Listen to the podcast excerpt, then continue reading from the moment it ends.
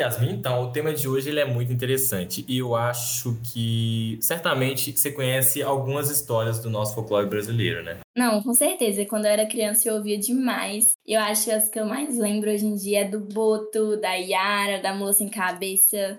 Tipo, muito. Sim, demais. E tem também a história é, maior, que é a questão do Saci, né? Que ele passa, passava na televisão, o sentido do pica amarelo. Então é algo que, pelo menos, eu presenciei muito, sabe? É, mas vai ser muito legal a gente falar um pouco sobre isso hoje, né? Nossa, com certeza. E eu tava pensando, assim, que o folclore ele é tão importante na sociedade, tipo, é uma memória tão é, afetiva nossa, e a gente sabe tão pouco sobre, tipo, né? É verdade, é um assunto que vem ganhando espaço cada vez mais na mídia, nas redes sociais, então vale a gente falar um pouquinho sobre ele aqui hoje. Eu também acho justíssimo trazer essa discussão pra cá, viu?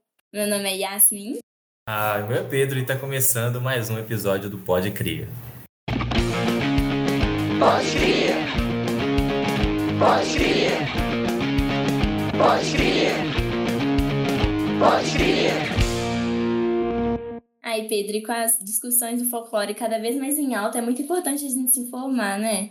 É verdade. Então, por isso que hoje a gente vai ter uma conversa de alto nível com especialistas para falar um pouquinho sobre. Então, se vocês quiserem ficar por dentro do assunto e aprender sobre folclore com gente que entende dele, fica ligado no episódio de hoje. Fica porque é a gente que entende demais. Entre aí, Andrioli e Anderson.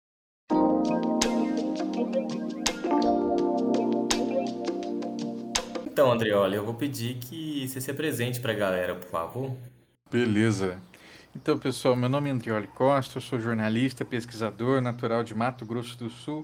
Atualmente eu vivo no Rio Grande do Sul, né? Foi, foi aqui que surgiu o meu projeto Colecionador de Sacis, que é um projeto de divulgação folclórica que se desdobra em vários braços.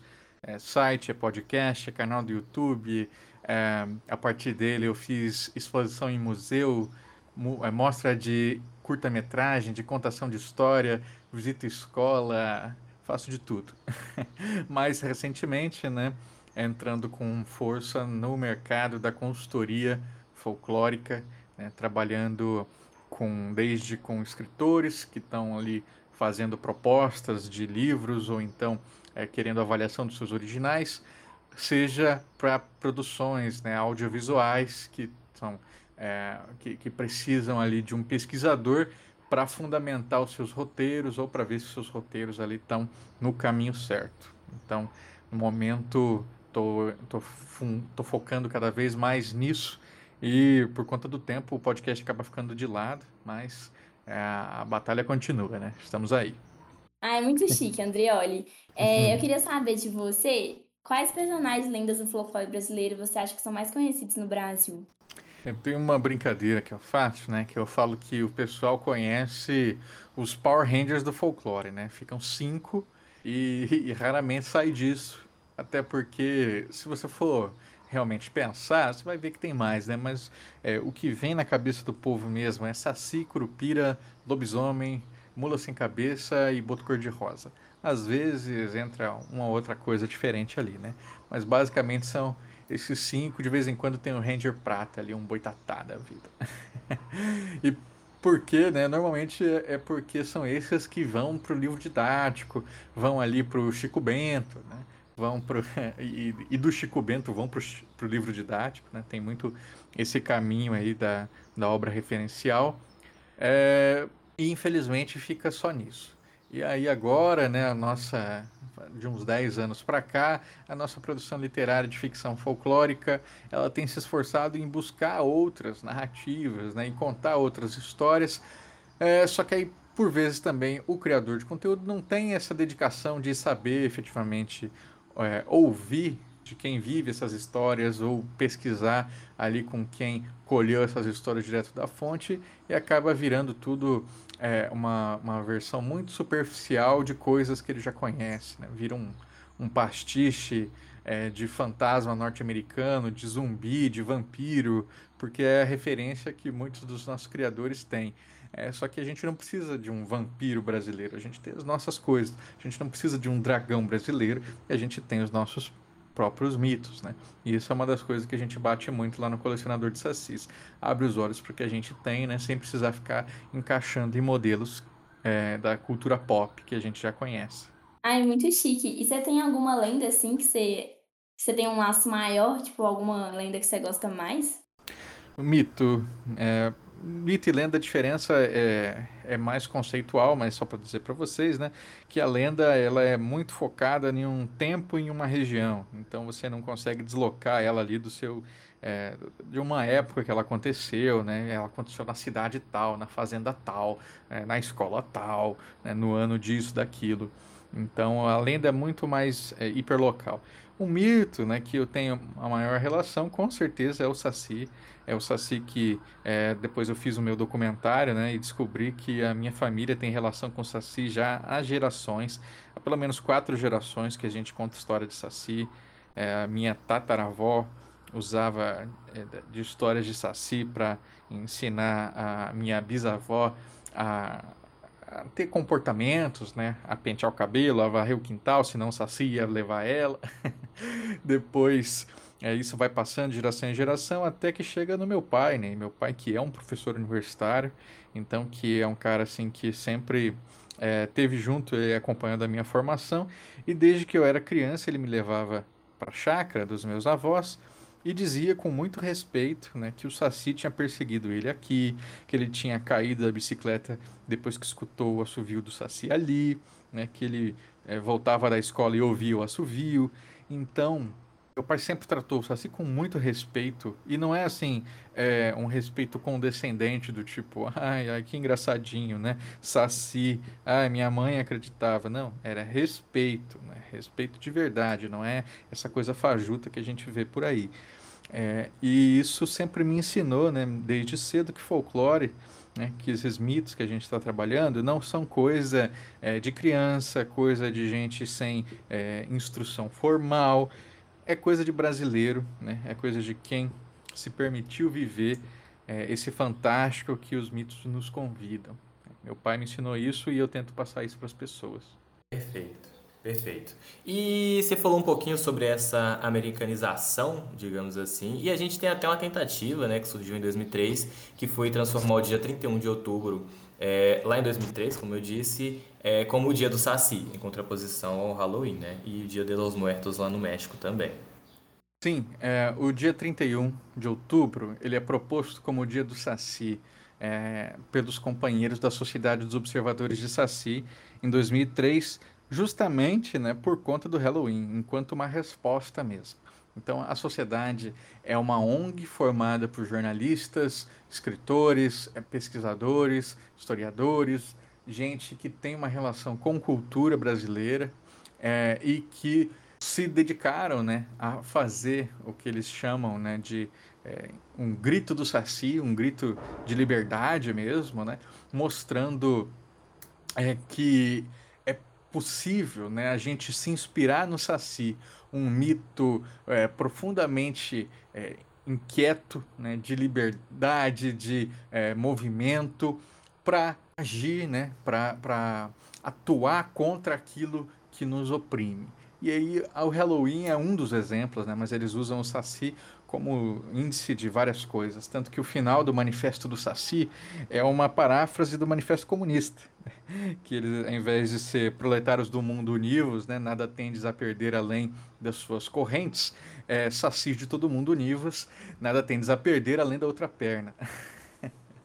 E eles fazem isso, então, mais uma vez, são paráfrases provocadoras para fazer com que a gente fique falando sobre. E funciona, né? Desde 2003, todo ano está na mídia.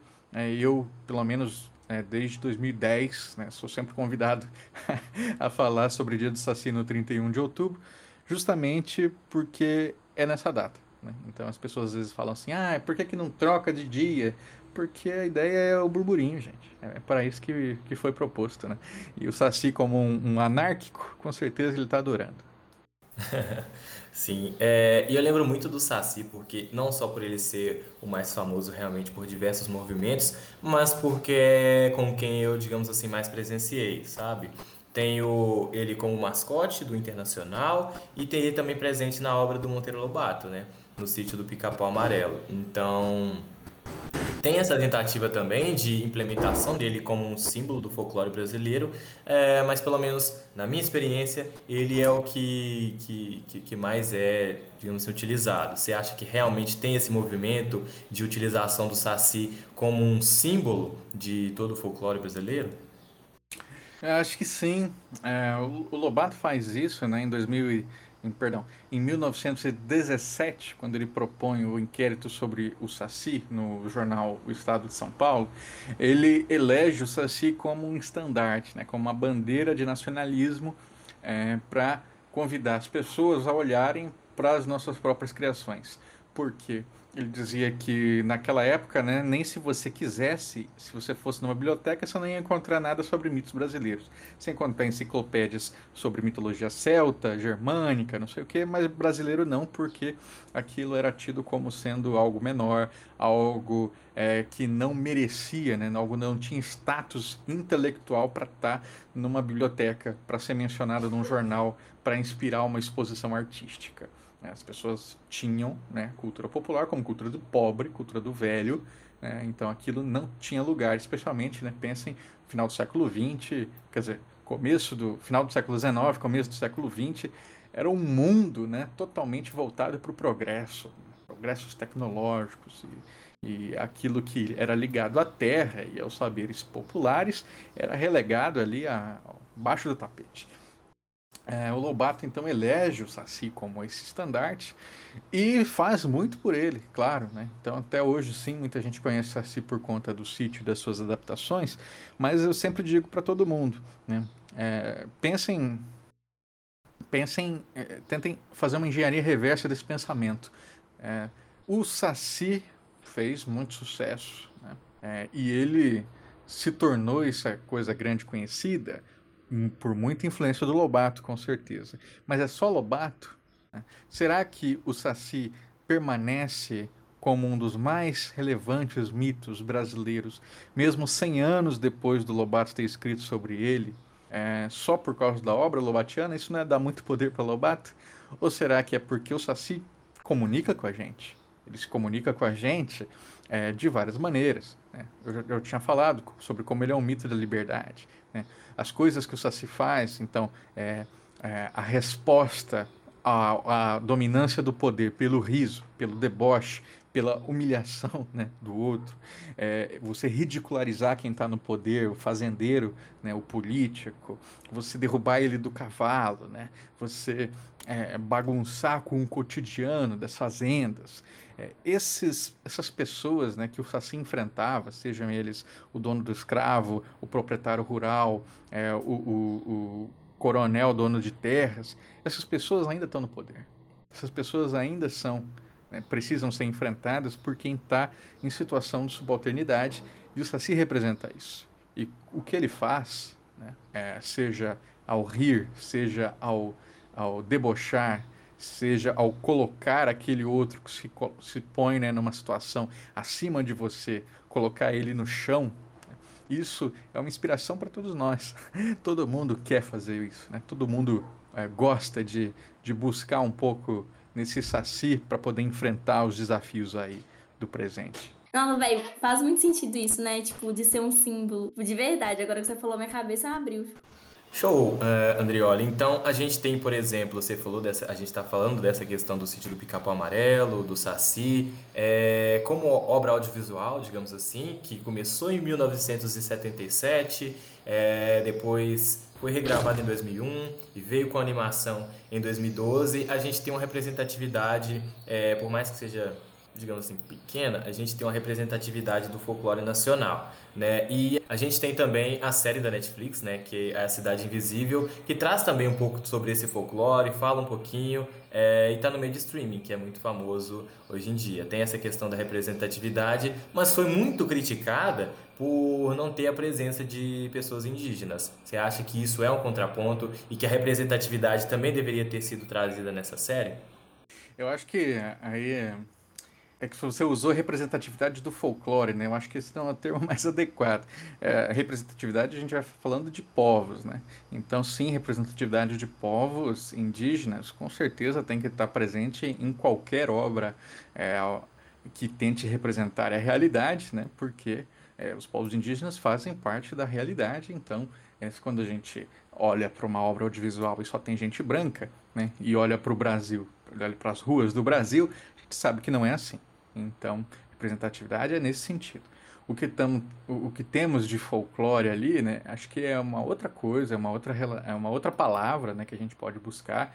É, acho que é mais no sentido de é, identificações. Né? Então, é, a gente recorre a narrativas tradicionais nas adaptações para buscar o fundo comum. Né? Então, é, é, desde que. É, isso é uma, uma, uma tendência, tá? Contos de fada, por exemplo, são as primeiras coisas que são adaptadas para qualquer mídia nova. Por quê?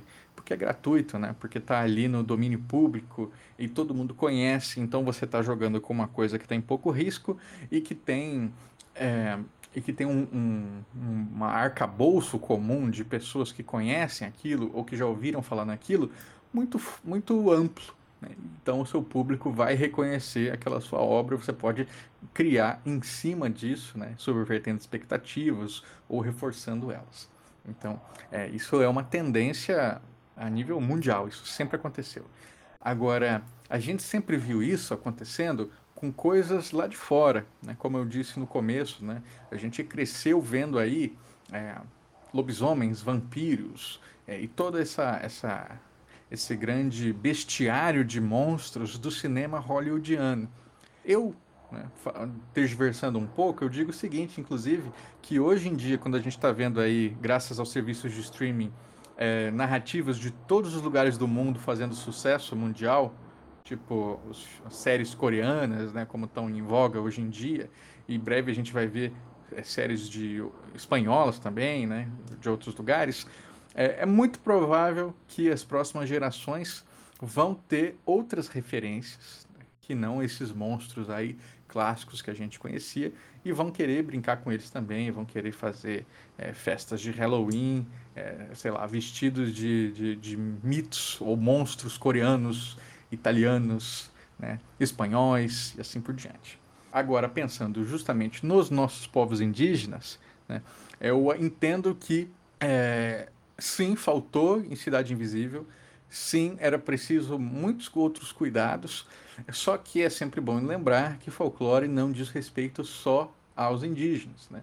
As pessoas às vezes pensam né, que ou folclore é, como eu disse antes, é coisa de criança, ou é coisa é, de quem não tem instrução, ou é coisa de interiorano, ou né, no, no, no, frigir dos ovos é coisa é, de gente que está à margem da civilização. Né? Então, ah, vai ser o indígena, vai ser aquele pessoal que está lá longe, lá no mato, não sei o quê. E isso é um pensamento super condescendente que eu tento romper com as pessoas e mostrar que não, tem folclore em todo lugar do mundo, tem folclore na cidade, tem folclore na sua casa, você não percebe, você não chama assim.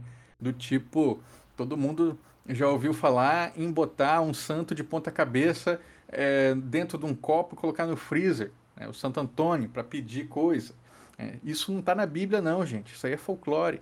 É, todo mundo já viu é, a, a, prática de se colocar um vaso de é, espada de São Jorge perto da porta de casa para ganhar proteção.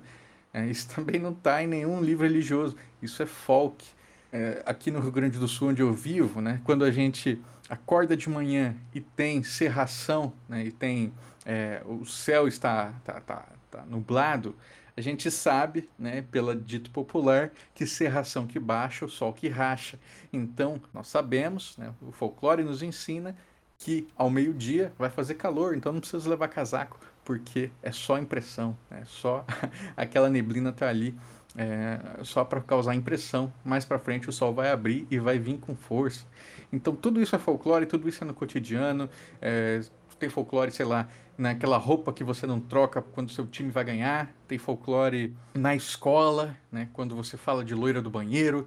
Tem folclore em todo que é espaço. Então é, não é necessário que a gente fale de indígenas quando fala de folclore, mas quando a gente vai retratar a cultura indígena, vai botar ali um ou outro elemento, né, como tem Cidade Invisível, é de bom tom é, fazer esse tipo de trabalho de representatividade sim. Muito bom, perfeito, velho, muito obrigado. É, aproveitando que você falou isso da infância, a gente brincava muito assim com coisas do folclore, tipo de mula sem cabeça, essas coisas quando a gente era criança, né? E aí eu queria perguntar para você se você acha que essa nova geração que está surgindo tá deixando ou vai deixar de brincar com essas brincadeiras por causa da internet, tipo, o que que você acha sobre isso? Acho que não, até porque uma coisa que tem me surpreendido muito é como redes como o TikTok ou é, os stories do Instagram e essas é, os mesmos canais do YouTube têm sido um espaço muito frutífero para a circulação de histórias folclóricas. Então, isso desde coisas que não são tão legais, assim, né? Sei lá, um, um canal que é, as pessoas adoram isso, né? é, caçadores de assombração. Aí fulano que vai lá fingir que está invadindo uma casa para matar uma um, matar um mito, matar uma lenda. Isso aí eu não acho tão bacana assim. E outros que são os recontadores, né? Que vão lá usando todas aquelas ferramentas de TikTok e vão falar assim: ah, isso aqui. É, vão fazer uma cena ali representando o medo que ele tem de uma pisadeira, o medo que tem de um lobisomem, o medo que tem de um, um pé de garrafa. Né? E aí, com isso, as histórias vão circulando, né? E aí as pessoas vão se inspirando, sei lá, a, a fazer seus próprios TikToks brincando disso também. Então, acho que é, a tecnologia, ela expande né, esse espaço de narrativa. Então, a gente só quer ser encantado, só quer ser fascinado. E qualquer oportunidade que a gente tiver para isso vai funcionar. Entendi, muito chique. Faz sentido. É, e trazendo para esse meio um pouco mais virtual, né, Andrioli, que a gente vive hoje e não tem como a gente sonegar isso, como é que você acha que pode ser feita a propagação, a divulgação realmente do nosso folclore nacional por meio da internet? Você acha que pode dar uma visibilidade maior por meio de, por exemplo, você que tem seu podcast, de alguns outros influencers? Você acha que isso realmente tem tudo a beneficiar o folclore? Acho que sim. É, desde que seja feito com cuidado, né? Porque a gente vê muitas vezes as pessoas que não têm é, duas coisas. A primeira é desejo, né, de contar uma história com respeito. O que, que é respeito? É, é, é, falar assim, ah, meu Deus do céu. Né? Não, não é nada disso. Respeito é você contar a história, né? Com a dignidade que ela merece, sem ficar desmerecendo. Porque eu já vi muita gente falando assim: ah, o Saci só tem uma perna, ah, é um deficiente solto na mata, o Curupira é outro, mula sem cabeça, hahaha, o folclore brasileiro é todo composto de, de deficientes. Que bobagem, né? Se é para você fazer um, uma comunicação é, dessa forma, né, em que você não tenta nem entender o que, que significa é, ela não ter uma não ter a cabeça, né? É, ela ter a mula ter supostamente reivindicado, né? É, abdicado da razão e por isso perdido a cabeça. O que, que significa o Curupira ter os pés para trás e todas as habilidades que ele possui de engodo, de, engan de enganar o outro, né? de deslocar os seus sentidos. Tudo isso tem sentido, mas as pessoas muitas vezes elas não, não nem se esforçam né, para entender o que é aquilo e, e ridicularizam e expõem a sua própria ignorância né, e fazem com que é, coisas que são identitárias, que, que, dizem respeito a um povo, ao nosso povo, né, mas é, e a, a, regiões específicas ali que vivenciam esse mito com muita força, tratam isso com deboche. Eu acho isso muito, é, muito é, deplorável, né? É, e a outra coisa é quando a pessoa ela não sabe distinguir ficção de folclore. Então, às vezes, ela vê alguém que cria uma história, né? e essa história ela acha que é, faz parte do folclore, mas não, é uma ficção. O que eu quero dizer com isso? Que o folclore ele é uma criação coletiva, né? Você não pode dizer que uma pessoa criou aquilo, que uma pessoa inventou, que uma pessoa fez isso, fez aquilo. Não, é aquilo é uma narrativa que emerge de um povo. E por emergir de um povo, ela está dizendo sobre coisas que são muito mais profundas do que se fossem só da psique de um indivíduo. Agora, se eu vou para uma ficção, é ali a criação do indivíduo, não é a mesma coisa. Então, cuidado com isso, atenção. É, tem gente aí que vai nos Wikipédia da vida, Fantastipédia, e coloca seus personagens de ficção como se fossem é, personagens de narrativas folclóricas, porque acham que é tudo a mesma coisa. Então, é, pesquisem direito, com cuidado, que vai dar tudo certo. Show, Show. E aí, pensando um pouco sobre isso, dessa questão do folclore, de fazer um pouco mais de pesquisa, e a gente vai efetuando essa pesquisa, a gente vai entrando em outros méritos, digamos assim.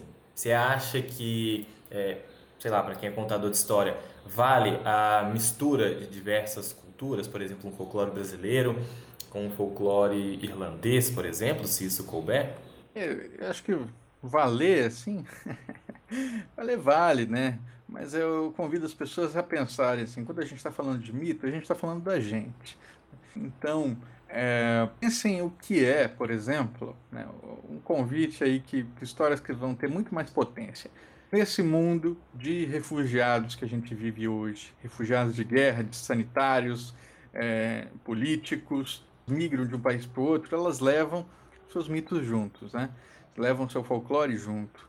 Imagine o que é esse encontro, imagine o que é esse choque. Aí a gente tem uma história boa. Né? Agora, juntar ali, sei lá, é, o folclore grego com brasileiro só porque sim, é, bom, pode ser, só que que história é essa que você vai contar? Né? Vai ser realmente interessante ou vai ser mais interessante se a gente pensar ali nesses paralelos do humano né? e como que isso afeta o simbólico e atravessa inclusive os mitos?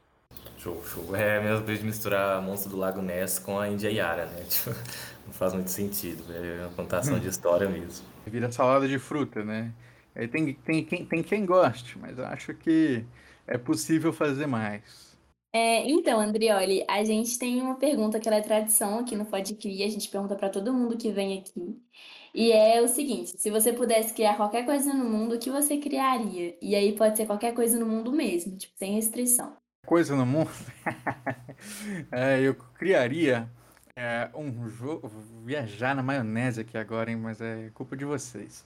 É um, um jogo aí de mundo aberto, sandbox, em que é, as pessoas podem colocar ali né, as, o folclore do seu, da, da sua região. E aí, colaborativamente, a gente é construir um mundo digital é, que tivesse ali a representação de cada um desses povos. Então, é, cada um ia poder ir acrescentando aos poucos, esse mundo ia crescendo e todo mundo ia poder jogar e conhecer a partir do virtual para depois, quem sabe, se inspirar e conhecer pessoalmente também. Ai, tudo, adorei, muito chique. Eu, é, é a primeira pessoa que eu conheço que respondeu essa pergunta assim, praticamente de bate pronto. Sim. Muita gente demorou a pensar. Foi improviso aí também, porque eu vim assim e falei, caramba, era, acho que é isso que eu queria. Não, e foi uma ideia ótima, assim, super criativa.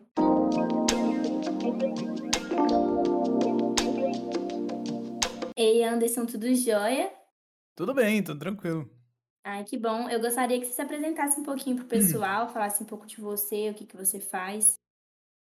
Perfeito, eu sou Anderson Alvaz, sou ilustrador, designer e tenho um projeto chamado Folclore BR, uma nova visão, onde a gente faz uma série de conteúdos online, de posts, de podcasts, de vídeo, é, para falar de folclore e tentar trazer um pouco também essa visão da cultura pop. Então, nossa perspectiva de nós que estudamos também, é, mesmo sendo designer e, ilustrador, eu também sou pesquisador de cultura, cultura popular, e, e, e trago isso para o trabalho, fazendo, trazendo essa perspectiva de repensar a cultura pop, através do folclore, através da cultura brasileira e ficar mais esse, esse debate que muitas vezes ele fica, ele fica muito raso na internet. Então a gente usa desses artifícios mais famosos, assim, mais pop, para é, alavancar ainda mais as discussões e, e questões em volta desse tema.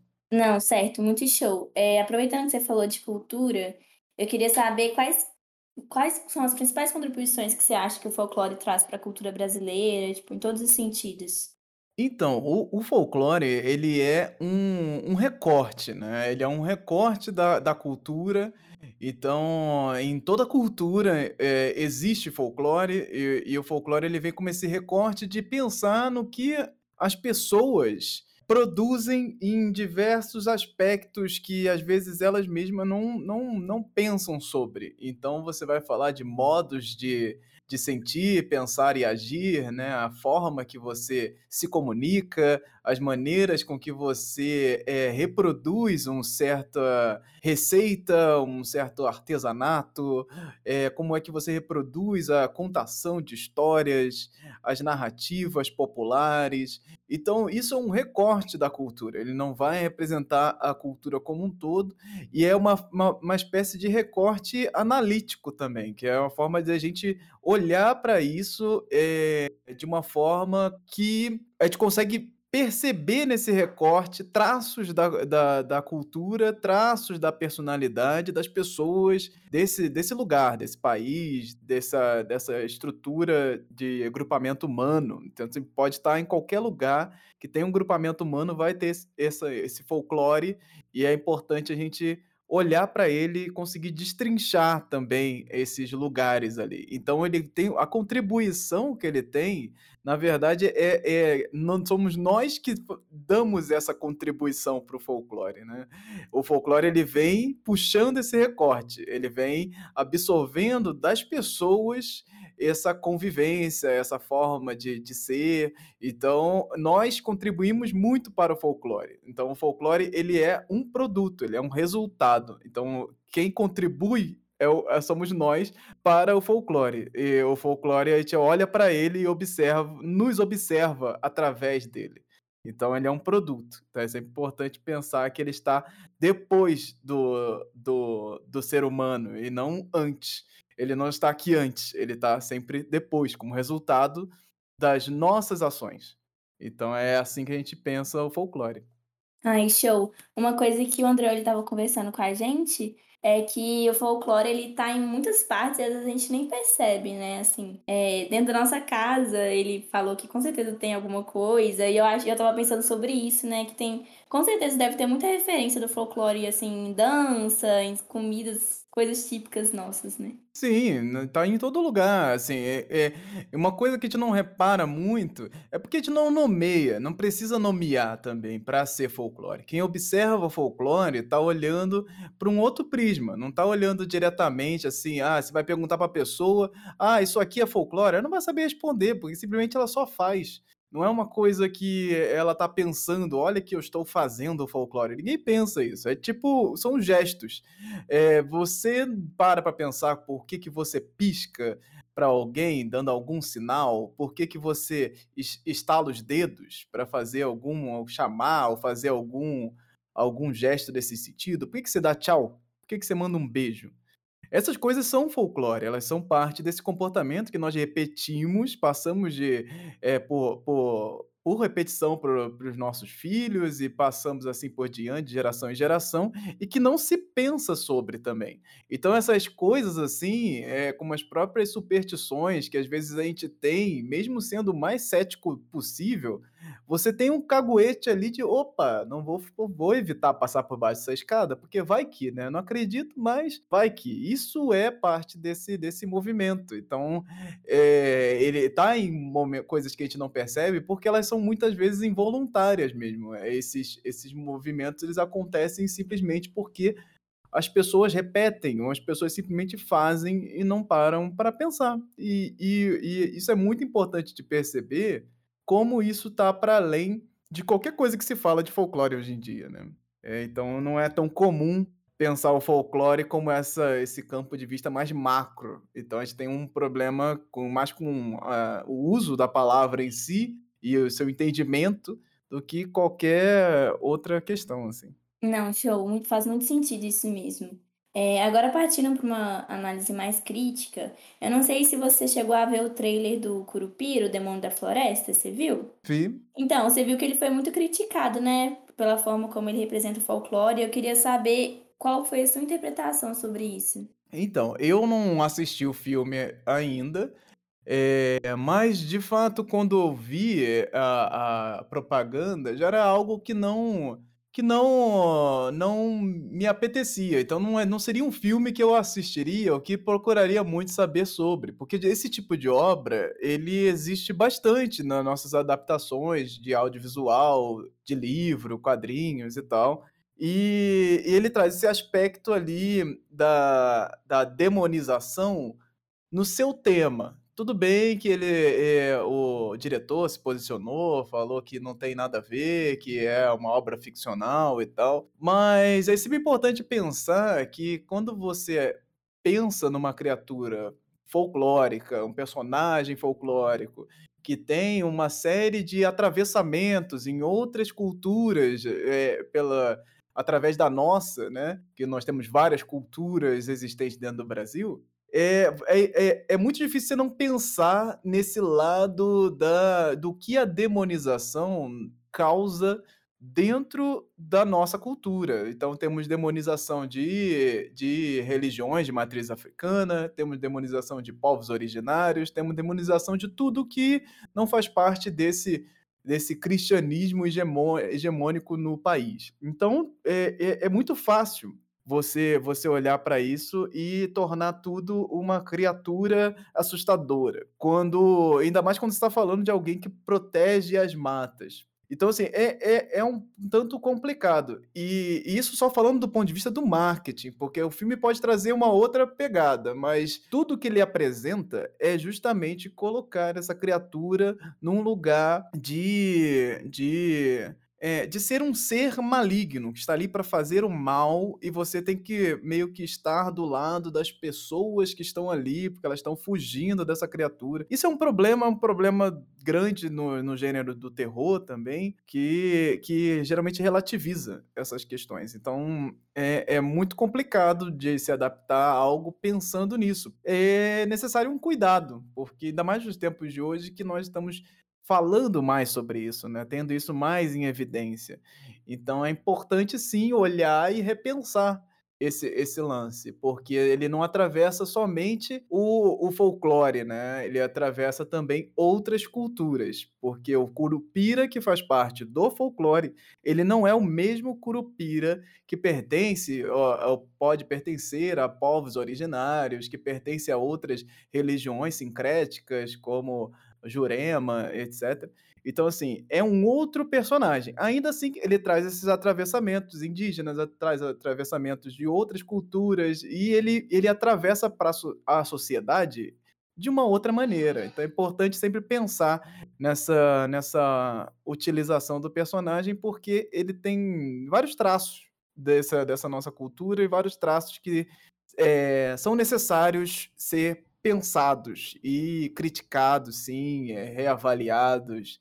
Então é um grande problema do gênero de terror que não geralmente não procura pensar nisso. E é o susto pelo susto, o medo pelo medo, e às vezes esse medo, ele na verdade exacerba um sentimento de preconceito que nós temos a princípio. Então, você olhar a bruxa má, você olhar o bicho papão e, e não criar nenhum paralelo com a própria questão da psique humana, assim, já te bota ele num lugar de, de ser algo muito raso, que tá ali para dar susto, que tá ali para só, só causar essa, essa polêmica. Então, às vezes, é, é uma coisa que fica mais vazia como produto, que não ajuda nessa comunicação com outros povos, com outros grupos, e torna a coisa ainda mais. Porque o próprio. Na, dentro desse, desse, desse marketing, o próprio filme poderia ter um outro nome. Ele poderia ser, sei lá, o Monstro do Pântano, que não faria a menor diferença. Então, o fato dele ser o Curupira que causa essa, essa, essa questão. Se ele tivesse outro nome, talvez esse filme não tivesse nem é, é, essa notoriedade toda. Então, como ele traz este nome, este nome bate em vários lugares da sociedade. E é assim, é necessário pensar, é necessário criticar e estar tá de olho nesse produto que a gente está fazendo. Não, certo, show. É, eu gostei que você falou sobre é, como isso afeta as demais culturas, né? E eu tava pensando, né, que a demon essa demonização que eles criam, eles aumentam ainda mais a resistência que o pessoal tem, como por exemplo as questões indígenas no folclore e tal. E aí eu queria saber como que você avalia essa resistência, tipo, por que as pessoas são assim, têm essa resistência com essa, com essa questão indígena do folclore? E como você acha que a gente consegue atingir essas pessoas?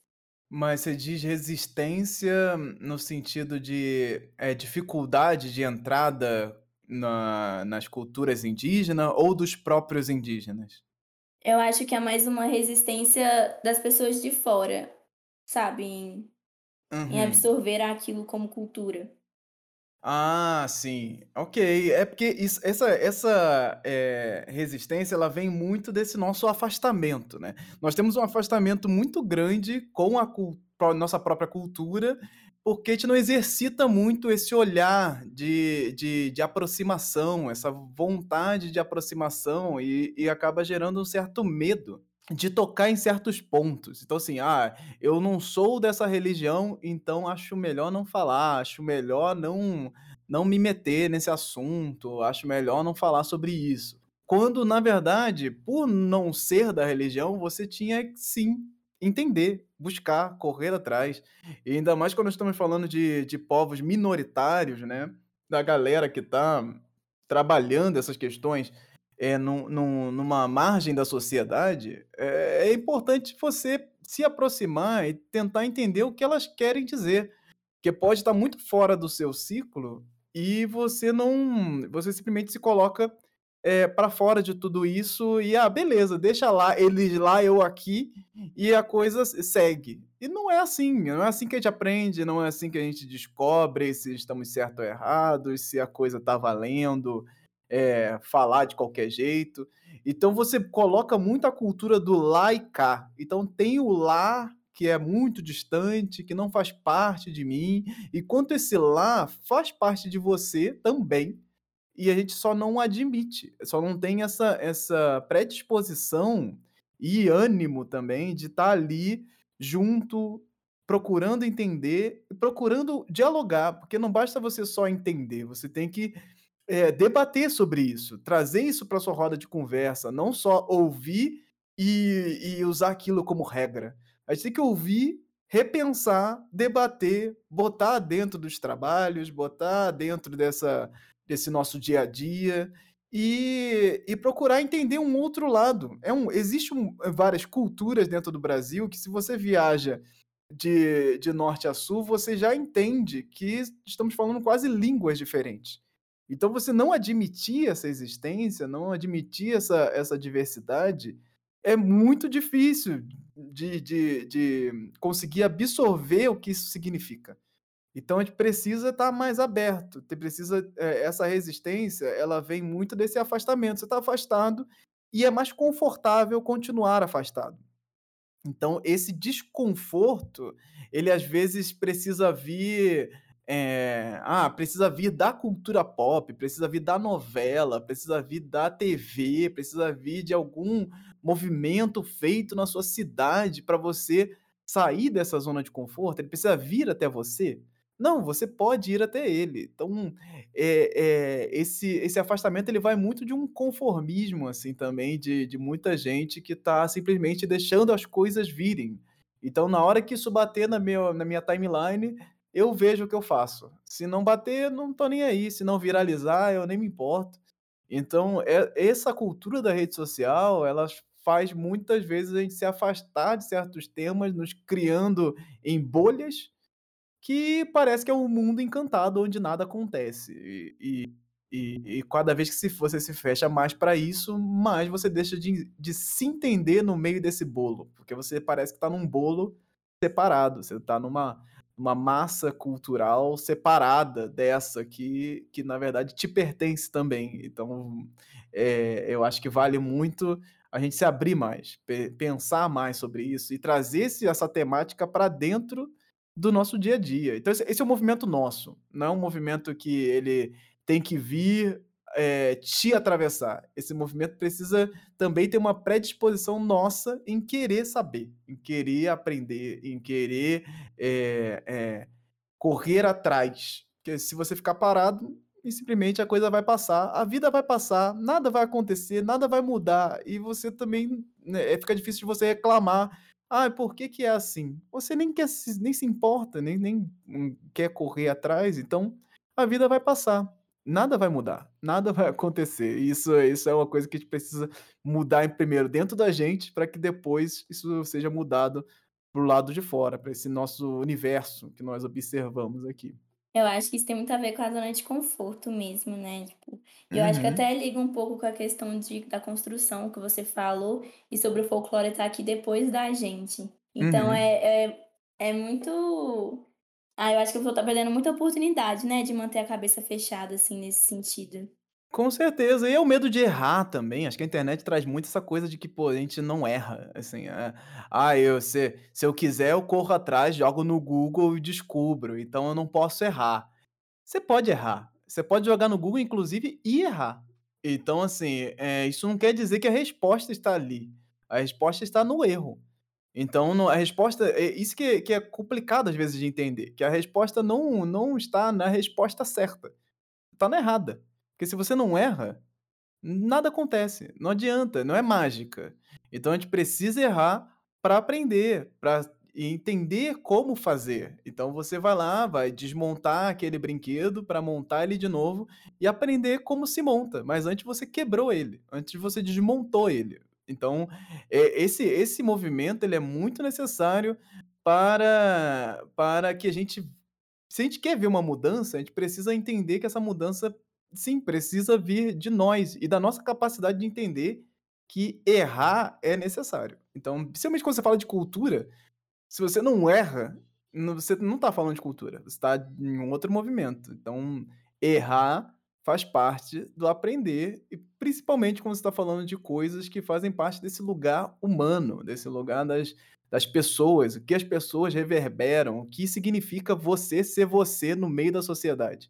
Você não sabe, vai se entendendo, vai com o passar do tempo vai se construindo, vai entendendo que a sua família não é a bolha definitiva, tem mais gente, tem mais coisas, mais possibilidades, outras cores, outras sexualidades, outras formas de ver o mundo. E você vai indo, indo, indo, indo e abrindo a sua mente para entender que o mundo não é o seu umbigo. Então, eh eh eh, muitas vezes isso acontece com muita gente, inclusive muitos intelectuais estudados, caramba, que se fecham de uma forma que estão falando com eles mesmo, no final das contas. E isso é importante a gente sempre estar observando que que pra aprender, a gente não pode ficar fechado dentro da nossa própria bolha, falando com a gente mesmo, se fechando, lendo só o que a gente gosta, olhando só o que a gente acha legal e, eh, e bonitinho. Não, o mundo não é isso, né, o mundo é muito mais e a gente precisa olhar e se estar pelo menos, eh, aberto a essas possibilidades. E você falar de folclore e não entender minimamente o que significa a diversidade, é muito complicado, porque você está falando de que tipo de folclore? Que folclore é esse que você está falando, que não tem diversidade ou que você não pode nem pensar sobre isso? Ele é diverso, eh, ele ele faz parte desse dessa pluralidade de ideias, de possibilidades, de de de formas de fazer, de formas de pensar. É muita coisa, assim, então acho que vale sempre manter a mente aberta, assim. Não, com certeza. Uma coisa que eu queria te perguntar, que eu perguntei para o Andrioli, é meio fugindo do contexto, mas eu queria Uhum. muito saber se tem algum personagem alguma história que você tem um apreço maior, que você gosta mais ou algo que você tem uma ligação, sabe? Sim, é é é essa essa pergunta é bem complicada. Eu não sou tão contador de histórias assim, então as a a as histórias elas elas para mim elas vêm num aspecto muito mais simbólico do que a própria história em si. Mas sempre que me pergunto qual é a história, qual é o personagem, eu sempre lembro do Negrinho do Pastoreio. Eu acho que ele é um personagem que significa que fala de muita coisa que nos atravessa no dia a dia, assim. E e isso é uma lenda, uma história contada nos Pampas Gaúchos, então vai contar a história de um negro escravizado que foi encantado a pe pela Nossa Senhora após ser amarrado num poste em cima de um formigueiro. Eh, isso é é é muito emblemático e ele passa a ser o o um ser encantado que busca ele tá ali sempre, eh, buscando o as pessoas que estão perdidas, né? Ele tá, ele tá ali é, indicando os caminhos, ele está abrindo as possibilidades, encontrando objetos e, e entregando para as pessoas encontrarem seus, seus lugares ali. Então, é, essa, essa questão é, traz tantos símbolos, assim, tantas, tantas possibilidades de pensar nos nossos dias, de pensar a, a posição do negro escravizado hoje na sociedade é, é, e que, que simbólico isso carrega, né? Para onde que nós estamos olhando e o que, quanto nós avançamos nesse sentido. Hoje ainda temos negrinhos do, do pastoreio por aí, amarrados em postes, por terem feito coisas que às vezes não são nem as coisas mesmo que eles foram acusados. Então temos muitos negrinhos sendo presos por motivos que simplesmente eram é, é, se alimentar ou querer o básico ou pensar no básico. E isso é muito muito sintomático. E, e ao mesmo tempo, esse, esse negrinho, ele tá ali tentando encontrar o seu caminho. E, e o, o caminho dele, ele é um caminho muitas vezes torto, muitas vezes é, ofuscado pela, por uma sociedade que não quer ali. Então, ele ser encantado é algo que lhe tira daquele lugar de é, desumanidade, né? Tira desse lugar que ele não, ele não parece não pertencer. Né? Então você vai ser castigado por ter feito algo que é, não apetecia ao seu dono, ao seu chefe, ao comandante daquele lugar. Então, e, e, e, eu acho que é isso. Acho que esse, esse, essa lenda, né, traz diversos simbólicos que sempre me fazem pensar nessa questão da veracidade das lendas, né? Precisa, você precisa ter um documento dizendo que o negrinho do pastoreio é verdadeiro, uma foto, algo assim, para você conseguir entender que ele está presente hoje? Eu acho que não, né? Então, isso torna as coisas muito mais palpáveis, assim. Você pode abrir o jornal e encontrar o negrinho do pastoreio lá. E acho que entender isso vai muito da, da nossa vontade de querer também repensar essas histórias, repensar esses personagens, para além desse lugar do ah, só infantil, ah, é, são só lendas, etc. Não, elas falam da, de nós, elas são o nosso reflexo. Elas são, elas falam de, de nossos momentos. E momentos que muitas vezes vão se reverberar durante muitos e muitos e muitos anos ainda. Então, isso nos ensina muito, isso nos fala muito da gente. E não é uma questão que é infantil, é adulto, é isso, é aquilo. Não, são histórias. São histórias que, que vão ser reverberadas. Então, acho que é isso. Acho que é um momento ali sempre. É o que eu sempre me, me bate aqui em reflexão quando me perguntam. Acho que eu já tenho essa aí já é, guardada aqui. Ai, muito chique, de verdade. Eu acho que isso até encaixa um pouco com o que o Andreoli falou, porque ele trouxe o Saci, né? E aí tem uma história com a família dele, mas ele falou que o Saci representa muito a gente até hoje em questão de liberdade e de meio que debochar, assim, das autoridades e tal.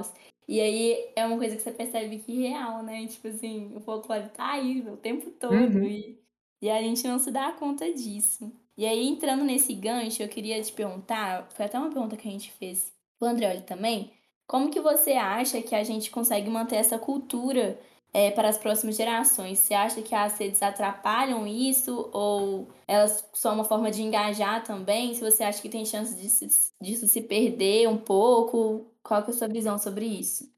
Eu acho que não se perde jamais. Isso não, não tem nenhuma possibilidade de acontecer, porque independente das redes sociais, esse, essas relações com histórias, com afazeres, elas, elas são para além de nós. Elas não estão, é, elas não dependem de uma, de somente de uma reverberação. Alguma outra coisa vai acontecer, mesmo que todo mundo deixasse de contar histórias, deixasse de praticar seu artesanato, sua música, sua dança, alguma coisa ia acontecer. Isso faz parte do ser humano, isso faz parte de quem nós somos. Você pode, sei lá, daqui a um futuro distante, acreditar que a, a, a música pop, é, de hip hop, seja algo é, intrínseco a uma dança específica que se faz há muitos e muitos anos. Você pode pensar que um tipo de brincadeira ela é, foi levada para um reality show, e essa brincadeira é uma brincadeira infantil que era feita há muitos anos atrás, ou que é uma nova brincadeira que, que com o passar dos anos foi ficando na sociedade. Você pode pensar em um tipo de artesanato que se tornou ali uma coisa é, biomecânica agora, ele é um tipo de trançado de palha que agora ele é um trançado de palha biomecânico que serve para construir braços biônicos, seja lá o que for. Isso, isso ainda vai estar ali e vai ser reverberando de uma outra maneira. Então, mesmo que a gente pense é, essa tecnologia, é importante pensar que a cultura continua independente disso. As coisas e, e, e o folclore e, e, a forma de, de, agir das pessoas, elas continuam é, de forma independente. Não, uma coisa não desfaz a outra, não tem como desfazer. o negócio é que a forma de pensar isso vai mudar. E ela muda, como o folclore, que ele é mutante. Todo ano a gente repensa o folclore. Todo ano a gente repensa as possibilidades, repensa essas histórias, repensa as formas de fazer.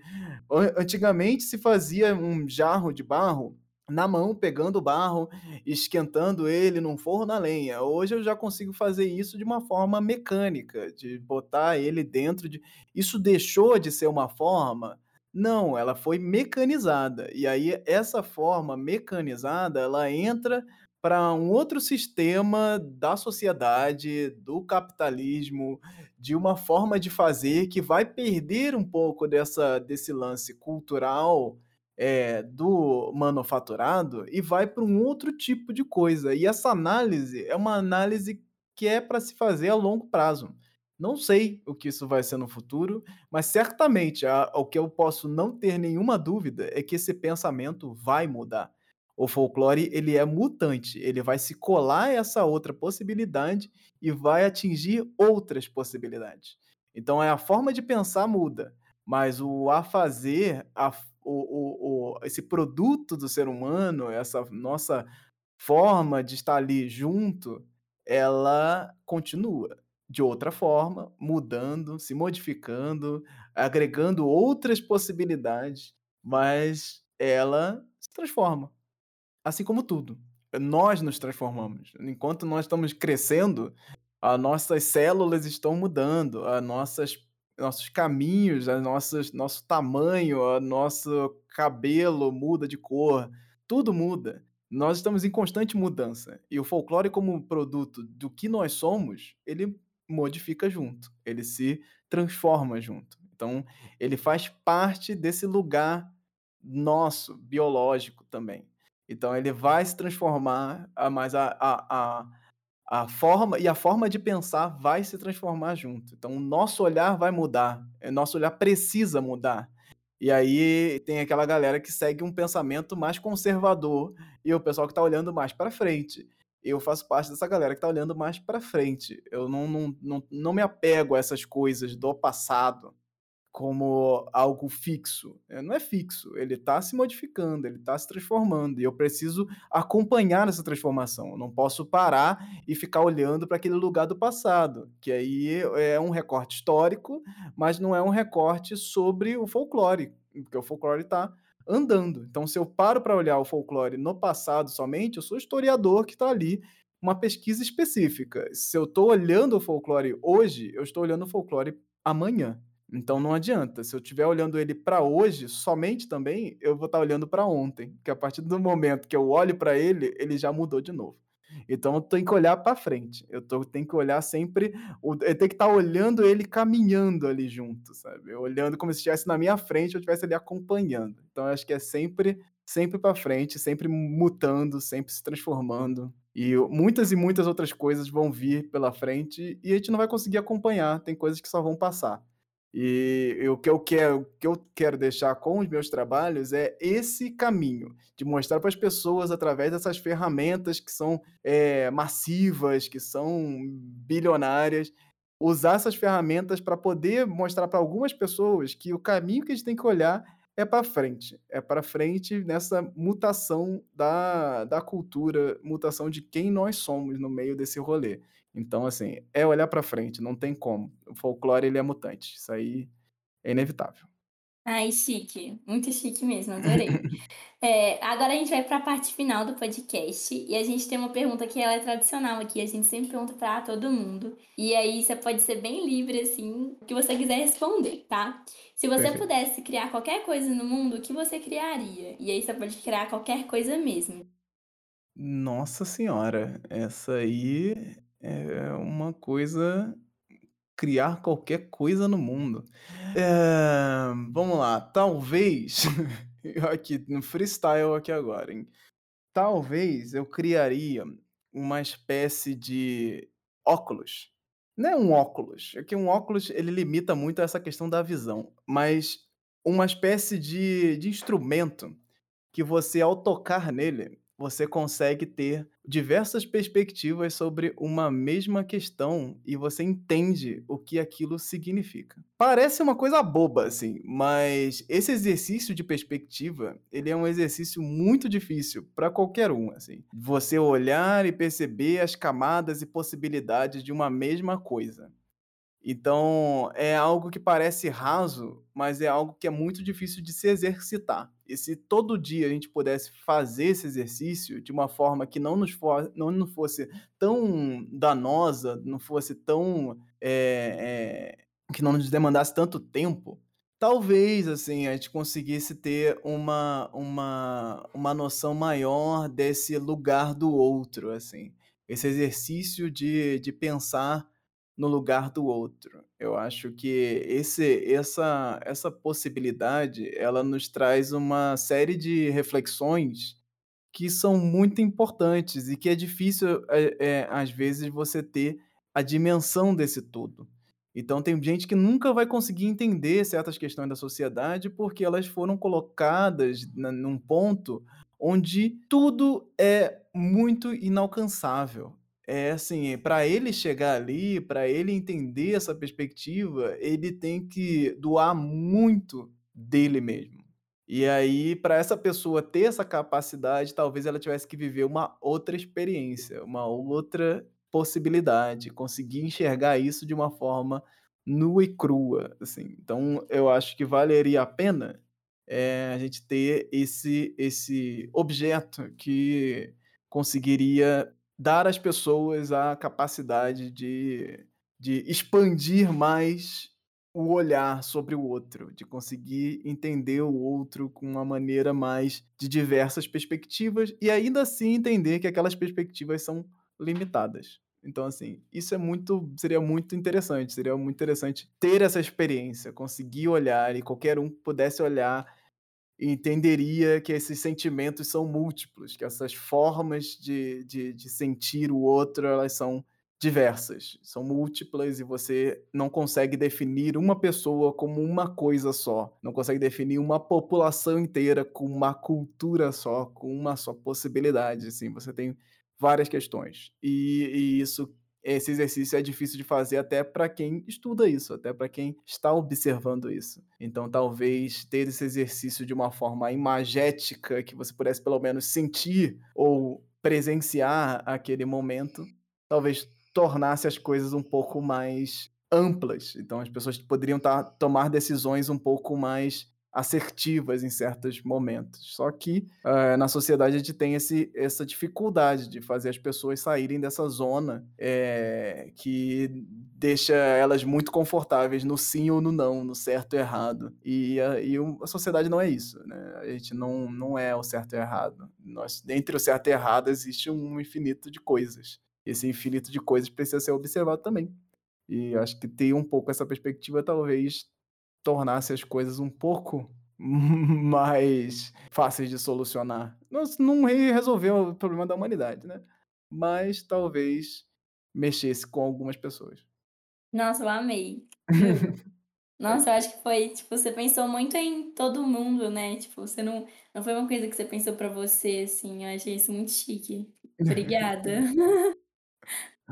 Nada, nada. Acho que é isso. Acho que é uma coisa assim, pensar esses, esses, esses projetos, né? Qualquer coisa que você vai fazer, pensar que ela vai ficar por algum motivo, ela vai ficar, nem que seja só para fazer um outro pensar, isso já é demais, assim. Acho que é, é- acho que eu trabalho para isso, tipo, para deixar uma semente. Eu não tô aqui para dar respostas finais para ninguém. Eu só queria deixar uma semente de uma possibilidade, a pessoa olhar e falar, pô, vai que, né? Não precisa nem, nem concordar, mas ela pensa, pô, vai que é assim, né? Vai que dá certo. Eu acho que valeria a pena, seria legal.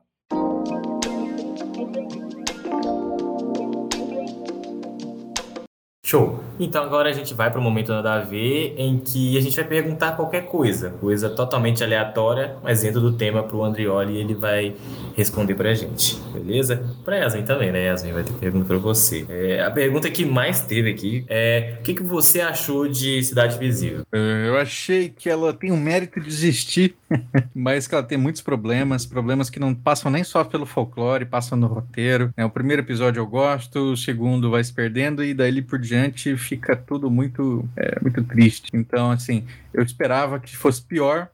Foi melhor do que eu achava que seria, né? Então, por isso, é, fico feliz. Até porque vai abrir muitos mercados, né? Outras pessoas vão estar criando coisas novas, vão estar é, conseguindo espaço nesses grandes streamings ou nessas grandes redes, grandes editoras, porque mostrou o que o público está querendo. Só que enquanto história, enquanto, enquanto toda a construção que um trabalho milionário como aquele é, fez, eu acho que faltou, faltou bastante para chegar lá. Você gostou, Yasmin? Você achou legal? Não gostou? Oh, eu não tive paciência de assistir, porque eu vi o primeiro episódio e eu odiei, então eu não terminei de ver. Nossa, desde Mas o é sobre primeiro. isso. Ou eu vi o primeiro. Ou eu acho que eu não terminei nem de ver o primeiro.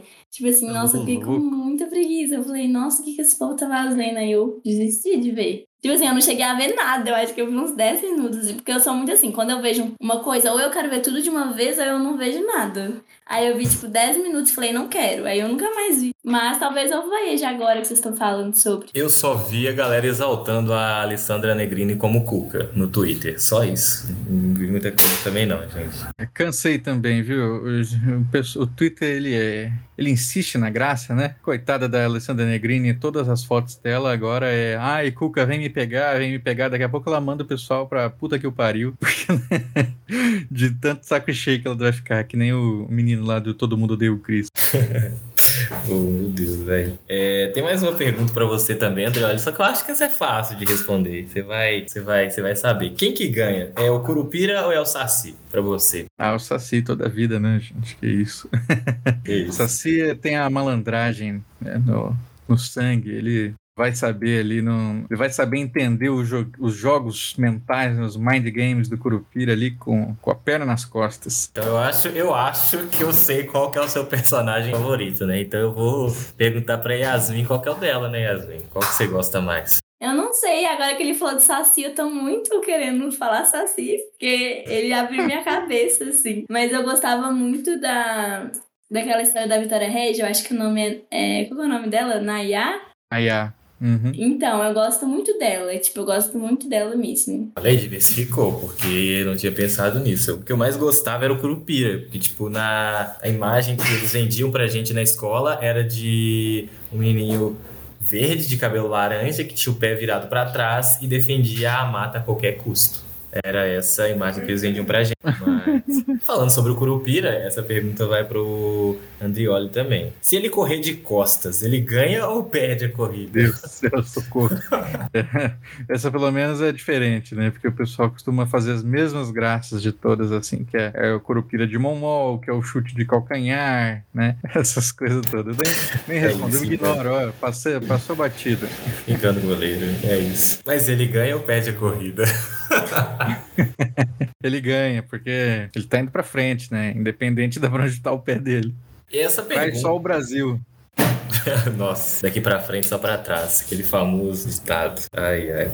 É, tem uma pergunta, tipo, essa pergunta ela acaba, de certa forma, profunda, é, que é realmente essa questão do folclore nas escolas sabe? Você acha que ele é bem abordado? Você acha que ele é superficial? Você falou que a gente fica nessa gama de cinco, seis personagens. Hum. É, deveria ser mais explorado? Com certeza, mas é uma questão também de próprio preparo do, do, educador, né? Ele tem algumas regiões que é lei, né? Você trabalhar folclore na, na, na, sala de aula. Aqui no Rio Grande do Sul, por exemplo, é uma delas. Só que não adianta você botar na lei se o professor não tem a formação para isso. Então ele vai, ele vai ficar fazendo, é, sei lá, saci de garrafa pet, é, recorte de mula sem cabeça.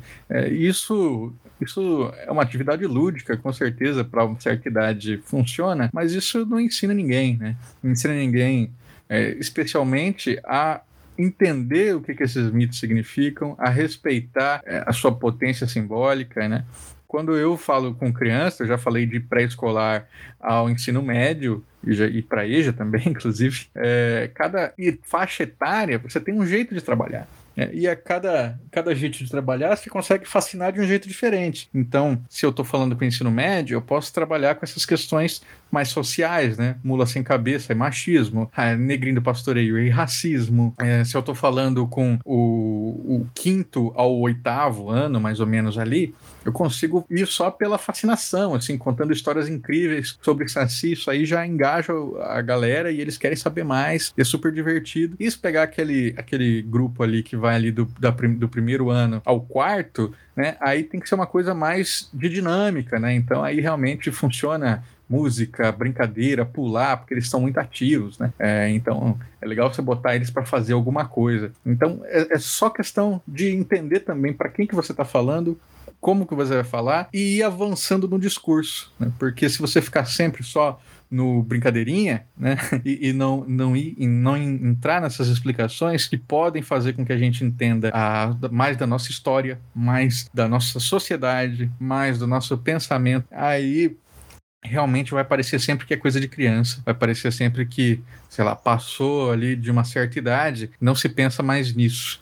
Né? E isso é algo que nós, é, coletivamente, né, estamos tentando mudar. Eu, do meu jeito, né? O Anderson aí que vai participar aqui conosco do outro, e assim a gente vai juntando os nossos esforços. Perfeito, sensacional. É, e aí tem uma pergunta um pouco mais relacionada sobre isso também, que é, digamos assim, é, para mostrar realmente um pouco mais o folclore. Está relacionado ao mundo dos games, mas eu acho que faz muito sentido porque um dos games ele, ele cresce cada vez mais. E a pergunta é realmente sobre isso. Por que, que não tem um jogo sobre folclore, folclore brasileiro? Talvez um jogo de luta tipo Street Fighter? Aí Aí o comentário foi: Imagina que legal seria enfrentar Boitatá, Crupira e Saci.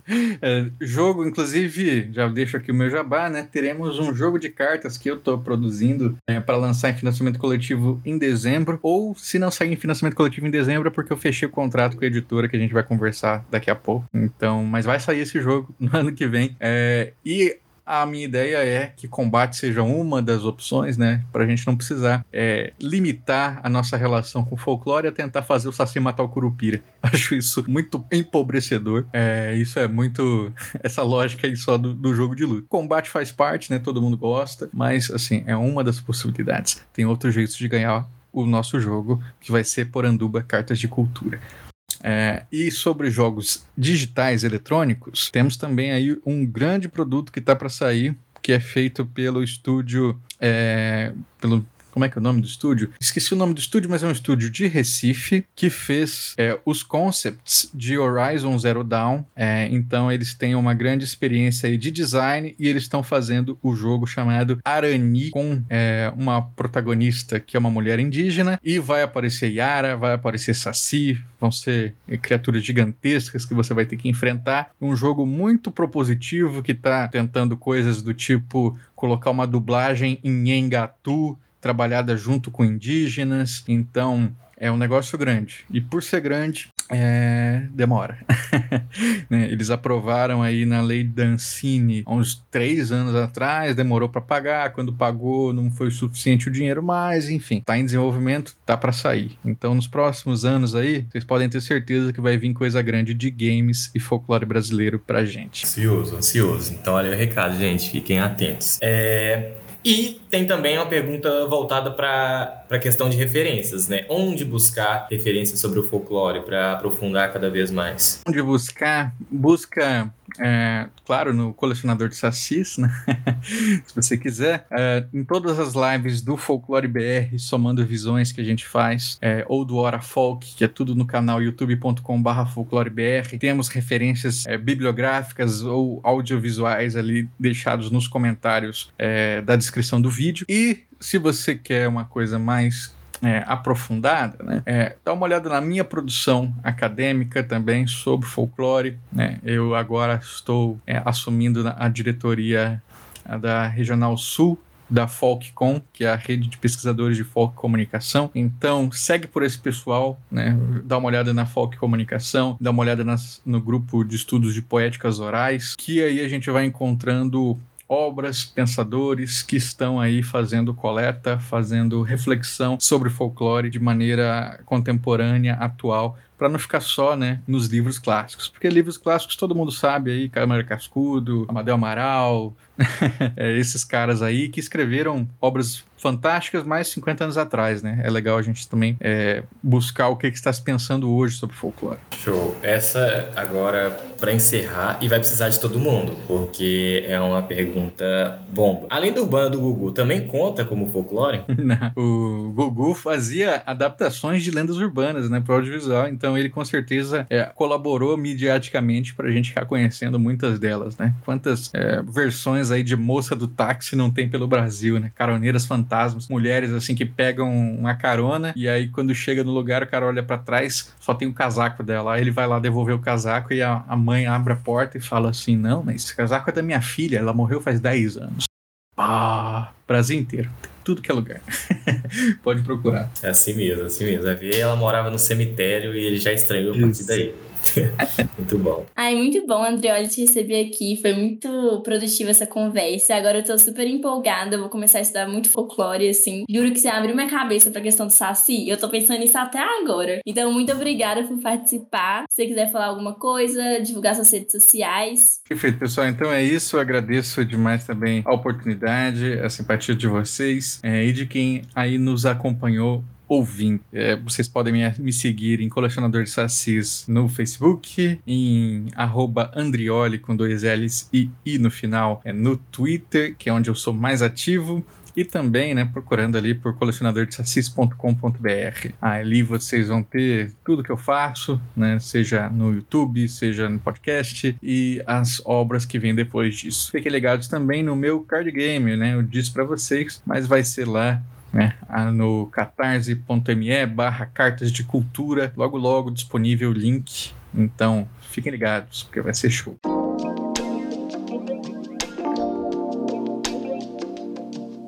É, uma aqui, ó. Como vocês enxergam a forma como o folclore é abordado atualmente nas escolas? Nossa, essa, essa pergunta quase quase dá um outro podcast. Mas é o seguinte, o folclore nas escolas, ele, ele, ele tem uma, uma, uma problemática que é uma problemática talvez que vaze a escola, né? A escola ela fica como esse lugar que você lembra do folclore, e aí muita gente se apega a essa coisa do ah, mas folclore, ah, eu lembro, quando eu era criança, folclore era isso ou aquilo, ah, a professora, tinha professora que adorava falar histórias do folclore. E aí, quando a pessoa cresce, ela atrela a palavra folclore a essa infância, a essa escola, a esse lugar onde a palavra foi exercitada. Só que ela é muito mal exercitada, porque geralmente ela para ali na, na primeira infância, né? Para ali nos primeiros anos do ensino, onde tem as historinhas e tudo mais, e ela não é trabalhada nos anos seguintes, né? E aí isso pode ser trabalhado até como cultura, como outras coisas, mas não é trabalhado como folclore especificamente. E aí temos um problema que é a palavra folclore. A palavra folclore é muito mal trabalhada na, nas escolas ela é muito mais mal trabalhada do que a própria o próprio folclore em si. Então você tem essa lembrança ali muito de nostálgica isso vai gerando esse, essa problemática e ela não é trabalhada nos anos seguintes. Então você tem a palavra folclore, que não é o conceito folclore. Às vezes tem um professor que trabalha muito cultura e ele está falando de folclore, mas ele não bota que aquilo é folclore. Então você está falando de cultura, cultura, cultura, cultura brasileira. Tem um professor que adorava a cultura brasileira e você cresce com esse lugar do folclore sendo só tratado na infância.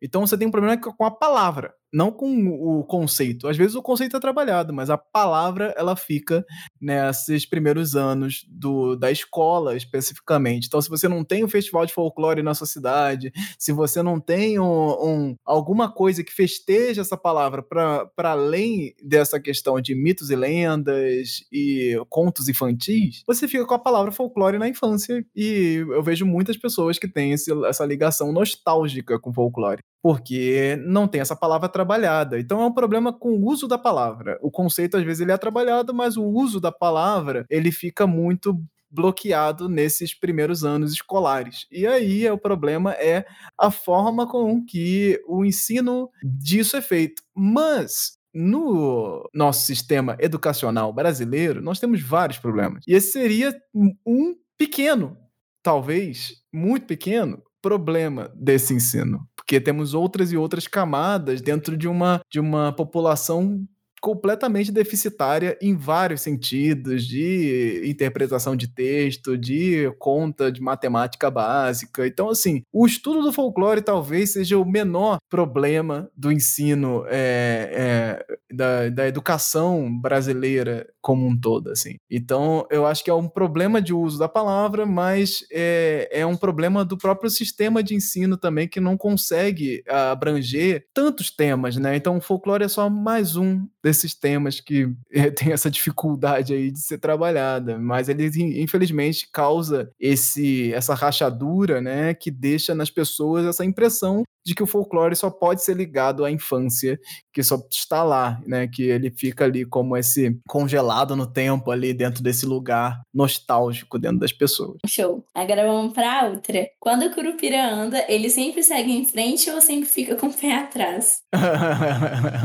Eu acho ótimo isso, porque tem, tem uma, uma percepção, essa brincadeira com o Curupira, de que é, ele, ele anda para frente, mas mas que o, ele tá andando para trás. Na verdade, o Curupira sempre anda para frente ele tá despistando as pessoas. Então, o, o, o, o Curupira, ele é ótimo. Esse, esse pé que ele deixa para trás é um pé que vai te deixar ainda mais para trás, porque ele tá te deixando para trás. Então, ele tá indo para frente, te deixando para trás. É isso que o Curupira faz. O pé dele que fica é o pé que te deixa para trás. Ai, pô, é sobre isso. E quem que você acha que vence, o Curupira ou o Saci? Não, vence na corrida? É, é isso? Numa, numa disputa, quem que você acha que vence? O Curupira ou Aí ia ser difícil, que ia ser uma, uma, uma volta ali, talvez, é, muito complicada, porque o, o Saci tem umas artimanhas também bem complexas, né? Então, se ele fosse bater de frente com o Curupira, uh, eu acho que os dois iam ficar dando nó um no outro ali, e acho que ia ser tipo aquela, briga, aquela corrida do cachorro atrás do próprio rabo, sabe? Que nunca ia chegar, ninguém ia chegar a ninguém, assim. Se fosse uma disputa, eu acho que, inclusive, se fosse uma disputa de corrida, ninguém chegaria no final. De fato, realmente. É, agora uma mais séria. O que você achou das adaptações do folclore em Cidade Invisível? Então, eu achei ótimas. Assim, é, realmente foi uma série que me surpreendeu bastante, assim, porque o, eu já, já acompanhava a série desde 2018 e, e, e a ideia da série já me deixava um pouco, um pouco com o pé atrás por conta dessa dessa questão de, de tratar as figuras como algo, os personagens como algo adulto, vindo do Carlos Saldanha, né? A ideia do Carlos Saldanha que não não não tinha trabalhado, tinha pouco trabalhado com live action. Então é uma coisa que me deixou um pouco um pouco receoso assim, de, de ir para esse lado do folclore maldito, do ah, é, do tanto faz da cultura brasileira, de vou, vou transformar tudo e sem pensar muito na própria cultura. Que é uma coisa que acontece bastante, porque é, é, tem essa fuga, né? A fuga do, do infantil, ela faz com que as pessoas fiquem nesse lugar de, ah, é, para ser adulto tem que ser é, sanguinolento, tem que ser algo muito, muito grotesco, assim, para ser adultão e sair desse lugar do infantil. E no Cidade Visível foi uma coisa pop. A ideia era ser pop mesmo. Então é um universo onde os personagens é, é, fazem parte de um contexto quase super-heróico, assim, né? Aquela coisa de meio Vingadores da vida. E isso funciona muito bem e, e teve uma aderência ótima no público, abriu várias portas para discussão, várias portas para dialogar sobre folclore. Inclusive lá no Folclore BR a gente fez uma, um acompanhamento do Cidade Visível bastante. Temos podcast também, mais de três três horas discutindo Cidade Visível com todos os detalhes possíveis, e isso pra gente foi maravilhoso, porque trouxe muita gente também para esse entendimento do folclore que a gente fica tantos anos falando e que, e, e que muitas vezes está para parece que está fora do mundo assim. A gente está discutindo coisas que as pessoas muitas vezes não, não entendem. E, e, e o Cidade Visível traz um pouco para gente esse lugar e isso fica muito legal porque é o que eu que eu sempre falo, Cidade Visível é o nosso Vingadores, assim, e a gente tinha que abraçar mais essas possibilidades para que pudéssemos ter mais, inclusive com, com mais erros, para que tenhamos mais acertos também. Então, é isso. Eu acho que ele tem que vir e eu tô aguardando aqui segunda temporada aí, porque eu quero que isso também vá para outros lugares, que atinjam outras pessoas, que pensem em outras possibilidades também do Brasil e que cada temporada seja uma coisa trabalhada num lugar diferente. Pô, isso seria fantástico pensar essas criaturas fantásticas do Brasil em vários lugares do Brasil. Isso é uma coisa que deixa a gente muito na expectativa e um trabalho excelente da Prod código, nessas questões visuais. Pô, achei maravilhoso, assim. Acho que temos que ter mais, inclusive, mais tipos de cidade invisível. Não, show. E a última, para terminar nosso momento nada a ver, quem pode provar que o Boto não era um cantor de samba? Ah, ninguém, ninguém, ninguém pode provar. Isso aí é uma coisa que, que fica como uma das possibilidades, porque ele, ele inclusive pode ser esse cantor de samba, ou cantor de pagode, ou cantor de qualquer ritmo de sofrência, porque esse, esse ritmo aí é o ritmo que, que o Boto com certeza cantaria. Ele cantaria muito aquele pagode 90 ali, ele cantaria muito essa sofrência é, é, é, que é tocada hoje no, no Brega. Ele, ele, ele, ele estaria certamente, se tivesse um karaokê e o Boto estivesse lá, ele estava cantando uma dessas músicas do Ai, você me deixou porque eu estou aqui. Olha aí, você, você me largou aqui e volta para mim e tudo mais. Eu acho que é, ninguém pode contestar isso e certamente se você estiver em, em um bar de karaokê, se você estiver ouvindo um show ao vivo aí e tiver aquele cantorzinho de samba ali que te tocou, te tocou mesmo, tocando aquela canção, pode ter certeza. Ele pode ser o Boto e, e, e, tome cuidado, porque nunca se sabe, né? Não, tá certo. Eu falei que era a última, mas calma aí, eu tenho mais uma pergunta. Pepsi Opa. ou Coca? É, é, eu não sou, não sou muito de refrigerante, mas Coca-Cola é Coca-Cola, né? Então, acho que é difícil. É difícil, é difícil debater. A Pepsi, ela é, ela é sempre aquela opçãozinha extra ali. É aquele... Pode ser, né? É o clássico pode ser, que inclusive eles, eles, eles é, é, absorveram aí também. O Pepsi é sempre pode ser. Ah, então é isso. Eu sou mais do time Pepsi, que eu sou revolucionária. Ah, é, é, uma, é uma possibilidade. Aí você tem uma, é uma, é uma, é uma forma de pensar também. Mas então, foi isso, Anderson. Queria te agradecer muito por participar. Queria te deixar à vontade para se despedir, divulgar seu trabalho, suas redes sociais aí pro pessoal. Ótimo, gente. Muito obrigado pelo convite. Agradeço demais aí. Espero que o papo tenha sido agradável, que ele, ele que vocês consigam absorver alguma coisa de interessante. E nós, nós estamos lá no Folclore BR pelas redes sociais, falando de folclore todo dia, falando de folclore em vídeo, em podcast, em postagens, textos e tudo que é possível nessa internet afora. Busca folclorebr, que provavelmente é a gente mesmo por lá. Eu que comando as coisas por lá, que faço as postagens, que acompanho todo esse universo aí de notícias também relacionadas à cultura. Você pode buscar folclorebr.com, que vai estar tá lá no nosso site com todos os links e todas as coisas também, bem fácil de achar. E pode me encontrar aí também pelas redes sociais, em, em AWVAS, esse Alvaz. Me encontra em tudo que é lugar, pode jogar no Google, que você vai me achar lá também. E é isso, agradeço demais a oportunidade e espero aí para outras possibilidades aí, para te falar mais de folclore. Não, é isso. Muito obrigada mesmo. Foi muito bom o papo. Com certeza a gente vai aprender muito com esse podcast. Eu acho que foi o melhor episódio de todos os tempos. E eu queria te agradecer de verdade pela disponibilidade mesmo, de coração. Foi muito bom. Muito obrigada. Perfeito. Até logo. Muito obrigado. Então, Yasmin, gostei demais do episódio de hoje, de verdade. Eu tinha uma coisa mistificada na minha cabeça, que era que o folclore estava relacionado aos índios, sabe? Eram os índios que criavam. E o Andreoli falou um pouco sobre, e deu pra gente entender que não é, que na verdade o folclore ele pode ser criado, digamos assim, por qualquer grupo de pessoas. Nossa, sim, com certeza. Tipo, ele abriu muito minha cabeça e eu com certeza vou pesquisar mais sobre isso. Tipo assim, me lembrou muitas coisas. Até deu uma nostalgia, assim. Fiquei lembrando da época que eu brincava de moça sem cabeça na escola, brincava de cabra cega, essas coisas assim. É, é, é, muito legal, muito legal. É, eu, pelo menos, não me lembro de uma brincadeira que, que, que eu fazia na minha infância que estava relacionada ao folclore, mas está relacionada ao meu empobrecimento sobre o assunto, sabe? E, bem como eu sei pouco, acredito que a gente tem que buscar realmente mais e vou fazer isso um pouco sobre a partir do episódio de hoje. Não, com certeza. A nossa cultura é muito chique, né? Tipo, tem muita coisa, às vezes a gente acha que não, mas a nossa cultura tem muita, muita coisa. Eu amei essa conversa, de verdade.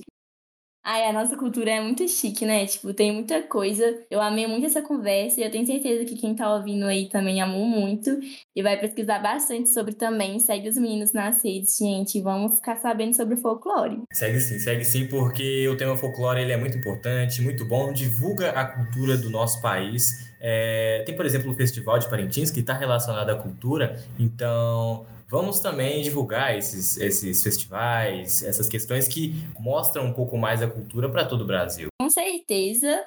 Mas é isso, gente. A gente vai ficando por aqui. Vocês podem acompanhar a gente nas redes sociais, arroba CrioFMG, e segue a gente também nas plataformas de streaming. Segue a gente também, eu e Yasmin, que se quiser tirar dúvida, falar alguma coisa de episódio de podcast, mandar diretamente pra gente alguma dúvida é, ou momento nada a ver, pode mandar que a gente vai ficar muito feliz. E é isso, muito obrigado e até a próxima, gente. Tchau. Obrigada, gente. Até a próxima. Beijo.